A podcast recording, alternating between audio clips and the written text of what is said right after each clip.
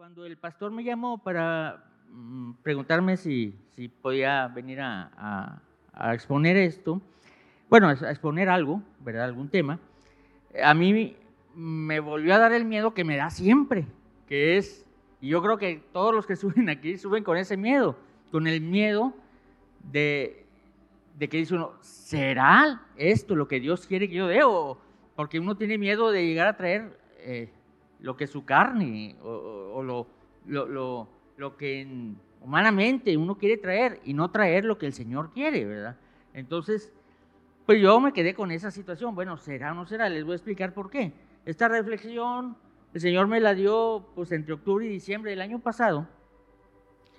Y, y, yo dije, bueno, Señor, pero a ver, ¿tendrá, y, eh, estará hilada con alguna otra prédica reciente o no? Y empecé a pensar muchas cosas.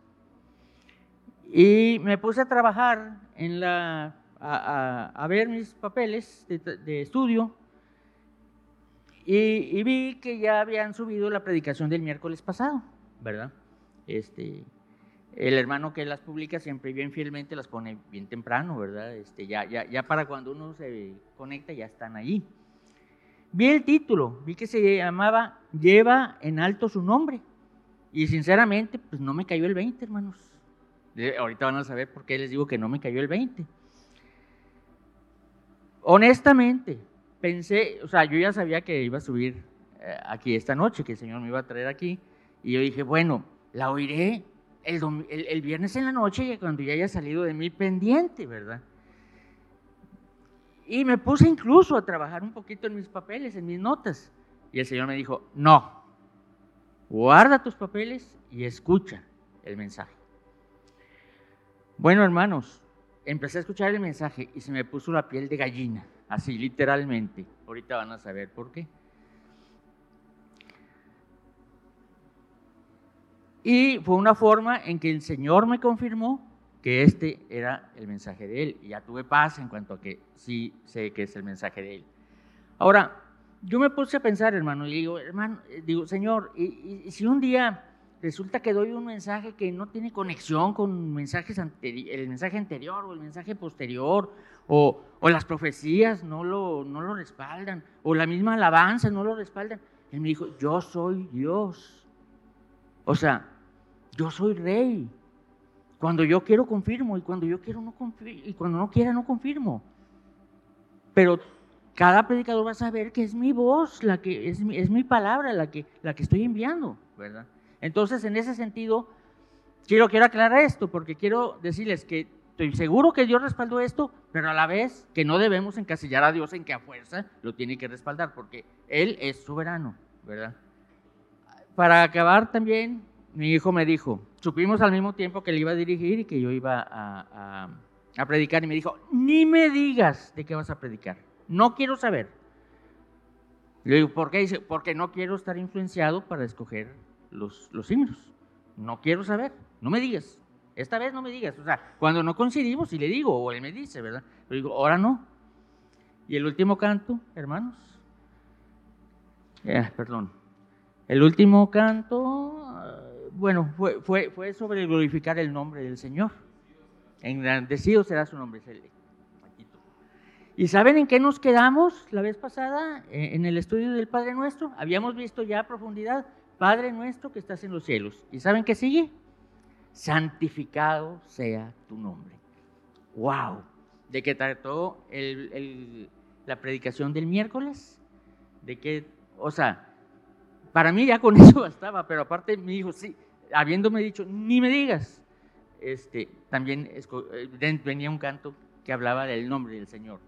Entonces, hermanos, en esa convicción de que estoy seguro que es la voluntad de Dios que se exponga esto, vamos a continuar. Ah, entonces ahora, hermanos, vamos a estudiar y nada más nos vamos a pasar eh, todo este rato en santificado sea tu nombre. O sea, el texto que vamos a ver es Mateo 6, versículo 9, su parte, segunda parte, digamos, parte B, ¿verdad? No sé cómo le quieran eh, poner. El título se llama o la oración del discípulo, parte 2, o, santificado sea su nombre, como, como, como quieran, los dos títulos le van bien, ¿no? Ahora, ¿qué significa, hermanos, santificar? Bueno, sabemos que santificar significa apartar, separar, ¿verdad? Pero encontré una definición que, se va, que va muy bien a, esto de santificado sea tu nombre para el Señor. Y significa dar un lugar único y especial. Considerar algo, diferente a lo normal, a lo común, ¿verdad? Entonces, tengamos esta definición en, mente. Y ahora vamos a ver el nombre. A ver, ¿qué podrá significar el nombre? ¿Será, hago una pregunta que no me respondan, cada uno responde, en su mente. ¿Será que lo que tenemos que hacer es salir a la calle y juntar a todos los que se llamen Jesús y a todos los que se llamen Emanuel y a los que se llamen Josué o Yeshua y, y, luego les vamos a hacer una, una reverencia? ¿Será eso? No, hermanos, eso no es. O sea, eso no es reverenciar su nombre, santificar su nombre. Ahora, entonces tenemos que entender lo que significa en hebreo, en el idioma hebreo y en la cultura hebrea. Y lo que significa el nombre es su naturaleza, su carácter y su personalidad. Eso es lo que significa el nombre. O por eso así le ponían el nombre. hermanos, discúlpenme, voy a repetir cosas que ya se dijeron el miércoles y que dijo el hermano eh, Daniel Sagabón y que dijo el pastor en el cierre que, puso en el, en el mensaje. O sea, este, van a ver, pero esto está desde el año pasado, hermanos, se los prometo. Y sí agregados, pero no de las cosas que se van a repetir. Entonces, eh, entonces esas tres cosas significan el nombre del Señor. O sea, en pocas palabras, ¿cómo es Dios? ¿Cómo piensa Dios? ¿Cómo actúa Dios? O sea, miren hermanos, Dios nos regala algo de su naturaleza. Él nos permite ver su naturaleza en una forma muy esencial en la naturaleza, por ejemplo. Nosotros volteamos a ver el sol, la luna, las estrellas, los planetas, eh, los árboles, los pajaritos, y el Señor nos está dando una pizquita de su naturaleza, que es mucha, no, no, no, no la estoy menospreciando, pero de verdad, es una pizquita, es, como, el, es como la entrada de la cena o de la comida del restaurante, es nada más el aperitivo.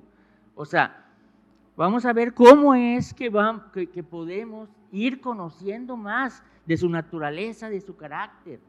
Porque en, este, en esta partecita de este verso hay un tesoro muy grande que, vamos a tratar de, de, exponer. Ahora, entonces, ¿qué significa santificado sea tu nombre? Sea su nombre. Aquí traigo varios apuntes. Dice, por ejemplo, que el nombre de Dios se trate de una manera diferente a cualquier otro nombre. No lo podemos tratar igual. Ni aún a nuestro padre o a nuestra madre a quien amamos y respetamos y quisimos. Bueno, ellos están aquí. Y hablo de que es un buen, es un buen tramo. Bueno, Dios está más arriba del techo y hasta los cielos, ¿verdad? O sea, entonces el lugar que le vamos a dar a Dios sobre cualquier humano, sobre cualquier cosa, sobre cualquier deseo, sobre cualquier cosa, es más arriba. Mm, otra observación, que se le dé al nombre de Dios una posición que sea única, que nadie más ocupe.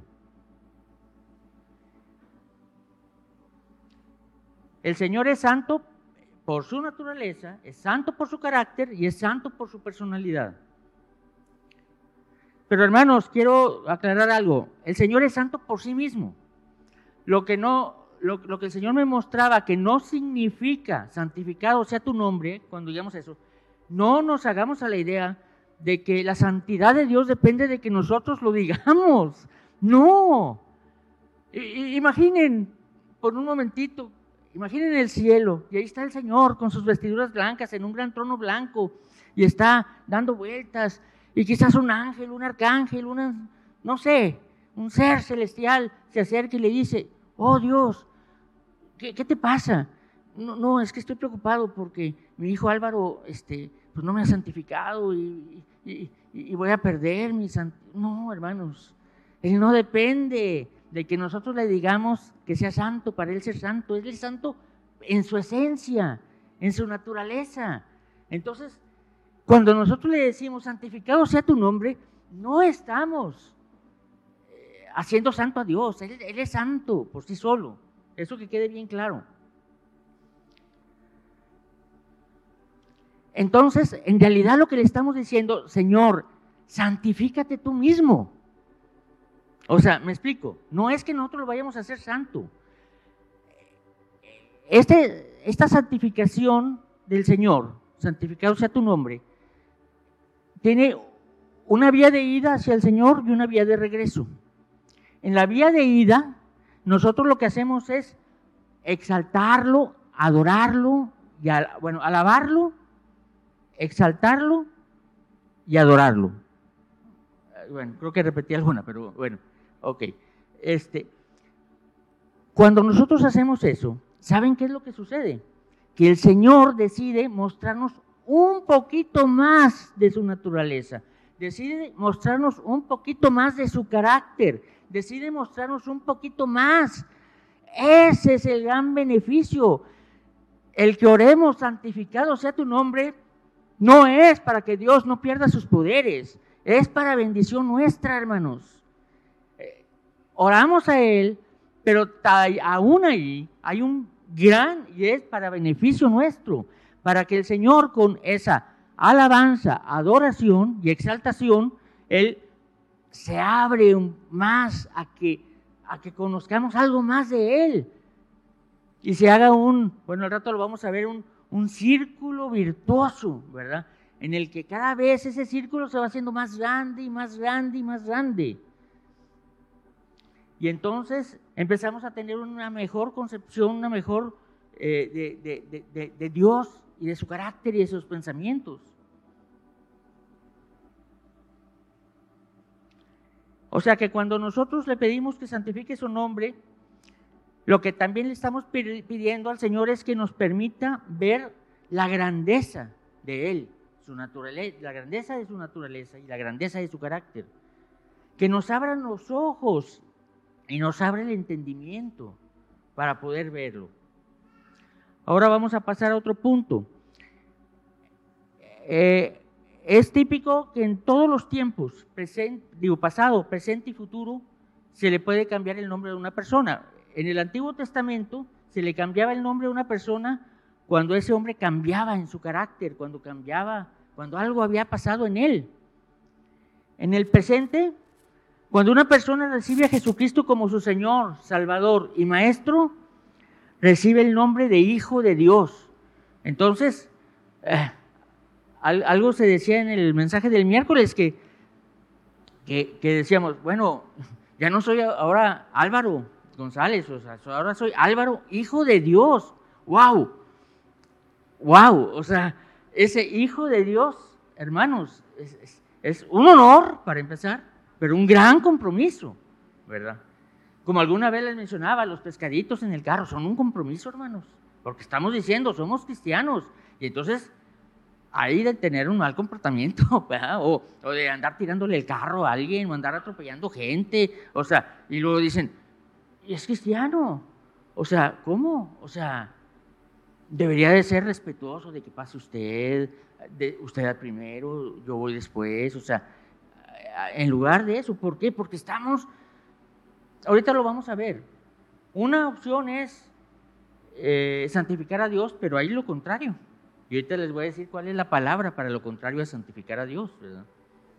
Bueno, y en el futuro, en Apocalipsis 2.17, sobre todo la segunda parte, dice que el Señor nos dará un nombre nuevo a los vencedores, ¿verdad? Muy bien, hermanos. Entonces, por ejemplo, tenemos algunos antecedentes de algunos nombres que tenían un significado o, que fueron incluso cambiados. Por ejemplo, Eva, eh, su nombre significa madre de, de todos los vivientes. Nada más voy a ir dando las citas. Génesis 3.20. Set, por ejemplo, dice, significa Dios me ha dado otro hijo en lugar de, bueno, de Abel en este caso, Génesis 4:25. Abraham es padre de una multitud de pueblos. Génesis 17, 4 y 5.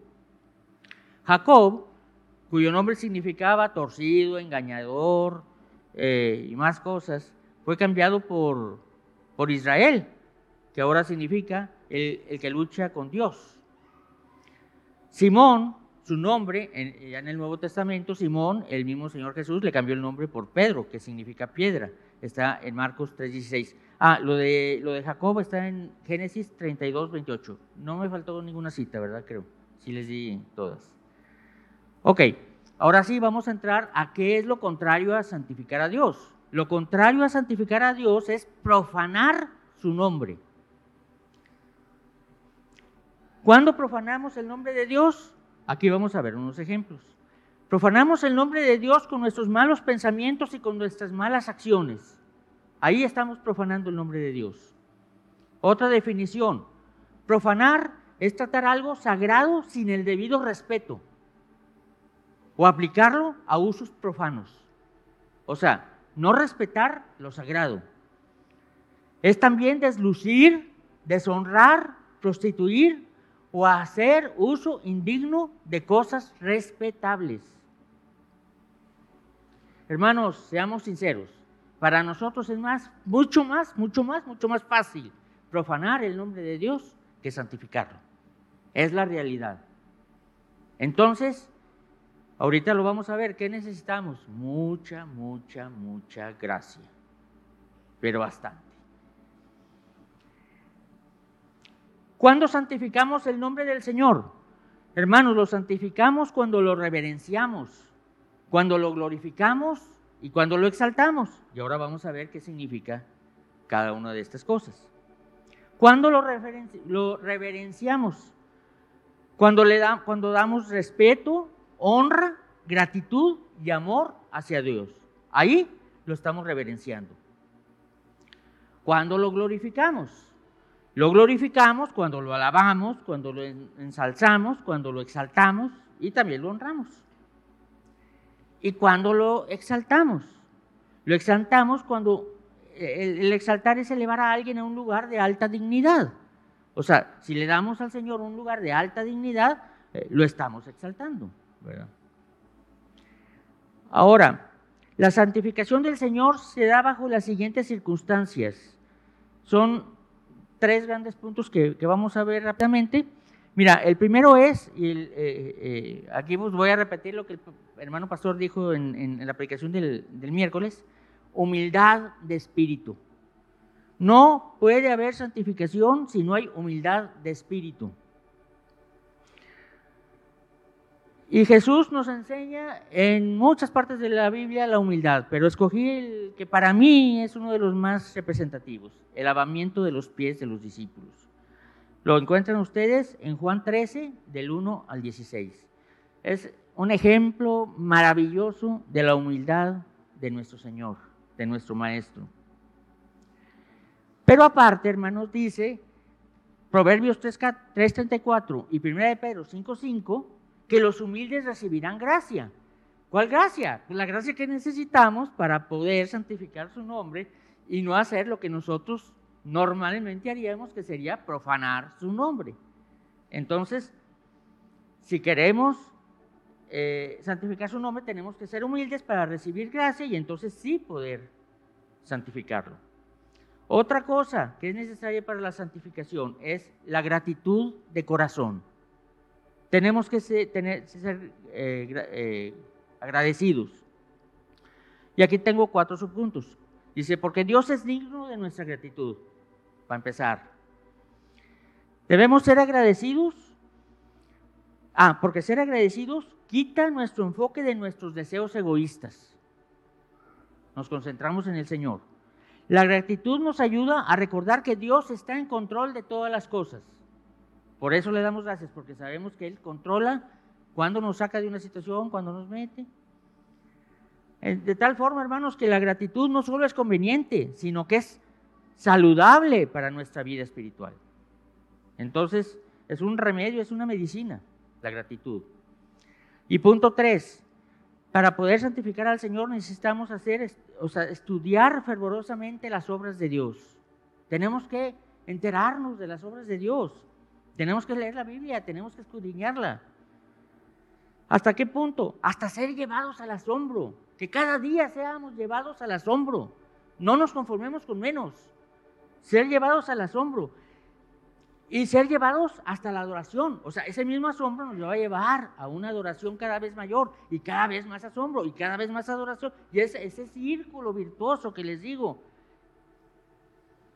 que, por el que nos debemos de, preocupar o pedirle al Señor, ¿verdad? Ya por último, y antes de cerrar, hermanos, este, hay cuatro elementos esenciales en la, en la verdadera reverencia. Ahora vamos a hablar un poquito de la reverencia. Cuatro cosas que deben haber en la reverencia. Primero, debemos de creer que Dios existe. Va a decir, ah, hermano, ¿cómo? Sí, mira, déjame explicarte. La creación nos muestra un orden y eso ya nos revela un poco de la mente y de la personalidad de Dios. O sea, viendo el universo, nos podemos dar un, una idea, aunque sea ligera, de cómo es Dios. Claro, conforme lo vamos conociendo y lo vamos tratando, Él nos va revelando más cosas. La vida misma, o sea, el misterio de la vida también nos empuja hacia el Señor. O sea, las pruebas, o sea, eh, los fracasos, todo eso, también el gozo, la, enfermedad, la salud, el salir de una enfermedad, todo eso nos va llevando, nos empuja hacia Dios. Pero hermanos, seamos conscientes de algo, no podemos reverenciar a un Dios del que desconocemos su existencia o en cuya existencia confiamos poquitito, poquitito. No, no lo podemos reverenciar así. A ver, les voy a poner un ejemplo. ¿Qué pensarían ustedes si les digo, hermanos, ¿cuántos de ustedes llegaron hoy aquí en su Lombardini rojo que no tienen? Hermanos, al hacerles esa pregunta hasta me arriesgo que me digan, bueno, pues qué tontería está diciendo. ¿Cómo que quién no llegó en el Lombardini rojo que no tiene? Pues sí, porque no lo tienen. Bueno, espero que nadie lo tenga, ¿verdad? bueno, quisiera que alguien lo tuviera, pero... pero me, explico, hermano. O sea, uno no puede... O sea, ¿cómo vas a llegar en un Lombardini rojo si no lo tienes? ¿Cómo puedes reverenciar a Dios si no crees en Dios o crees poquito en Dios? Pues no, no lo puedes reverenciar. Primero es lo primero. ¿Verdad? Después, ¿qué sigue? El, segundo elemento es conocer más de Dios, una vez que ya lo conoces. Conocer sus cualidades, por ejemplo, estudia los nombres de Dios, porque los nombres de Dios te van hablando de las cualidades de Dios. Por ejemplo, debemos, a ver, algo básico, debemos conocer la santidad, la justicia y el amor de Dios. Debemos ser conscientes, el, el tercer punto, hermanos, este es también muy, muy importante. Debemos ser conscientes permanentemente de Dios. ¿Qué significa esto? Debemos de estar bien conscientes que la vida sucede siempre en la presencia de Dios. Que Dios nos acompaña siempre y en todo lugar. Si no creemos eso, no lo podemos reverenciar. Al menos no en el grado en que debemos de. Entonces tenemos que estar conscientes que Dios va con nosotros a todas partes. Dios está con nosotros en nuestros holocaustos y está cuando nos estamos revolcando en el pecado. Así, en esos extremos y lógicamente en todo el tiempo que está entre esas dos cosas. Hermanos, esto es de tarea, por favor lean el Salmo 139, respalda lo que, lo que aquí estamos diciendo. Yo tenía que del verso 1 al 12, pero creo que todo el Salmo lo, contiene, entonces por favor en sus casas este, leanlo. Pues debemos decir que la, reverencia es la conciencia constante de Dios, o sea, no lo podemos reverenciar si no estamos en esa conciencia.